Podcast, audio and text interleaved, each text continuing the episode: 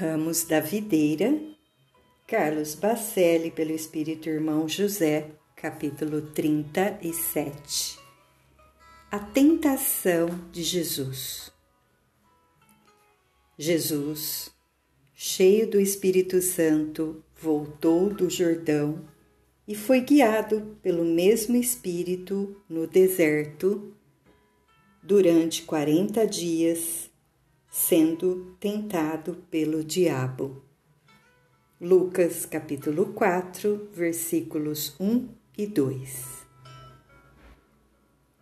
Deixando de lado toda a polêmica que se estabeleceu em torno do episódio da tentação, que sem dúvida tem exaurido intelectualmente os estudiosos dos textos evangélicos, veja-se que, embora cheio do Espírito Santo, Jesus foi assediado durante quarenta dias pelas forças que conspiravam contra a divina presença na terra.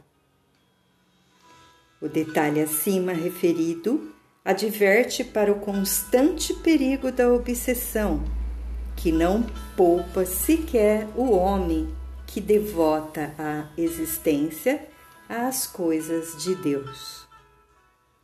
Para os chamados obsessores, é um desafio possuir o espírito e anular a tarefa de quem passou a ser um referencial da luz em meio às trevas.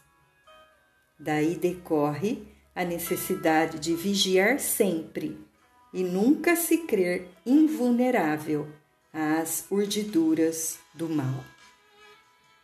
Ninguém faz ideia da pressão psíquica que o ceareiro do bem experimenta por parte de seus desafetos, visíveis e invisíveis, para levar adiante os seus compromissos. Não se esqueça, inclusive, de que, mais particularmente em Judas, as forças malignas conseguiram se infiltrar no colegiado apostólico e de perto, o tempo todo, acompanhar os menores movimentos do Mestre.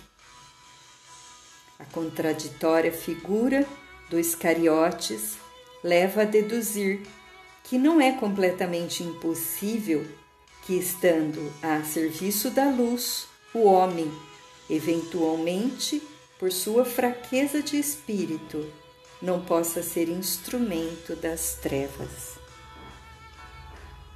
O que mete comigo a mão no prato, esse me trairá, advertiu o Senhor.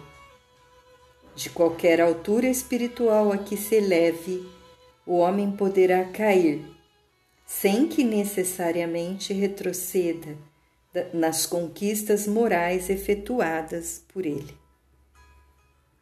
Depreenda-se ainda das anotações de Lucas que, se foi tentado por quarenta dias seguidos e nenhum deles Jesus cedeu às sugestões do espírito maligno, ou seja, porque se expõe naturalmente às influências negativas que prevalecem no mundo de provas e expiações, não significa que o homem venha a se render a elas.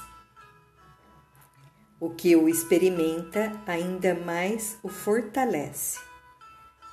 Portanto, nenhum espírito, no corpo ou fora dele, se julgue isento de tentações e dispensado de vigiar-se até a sua completa integração com Deus.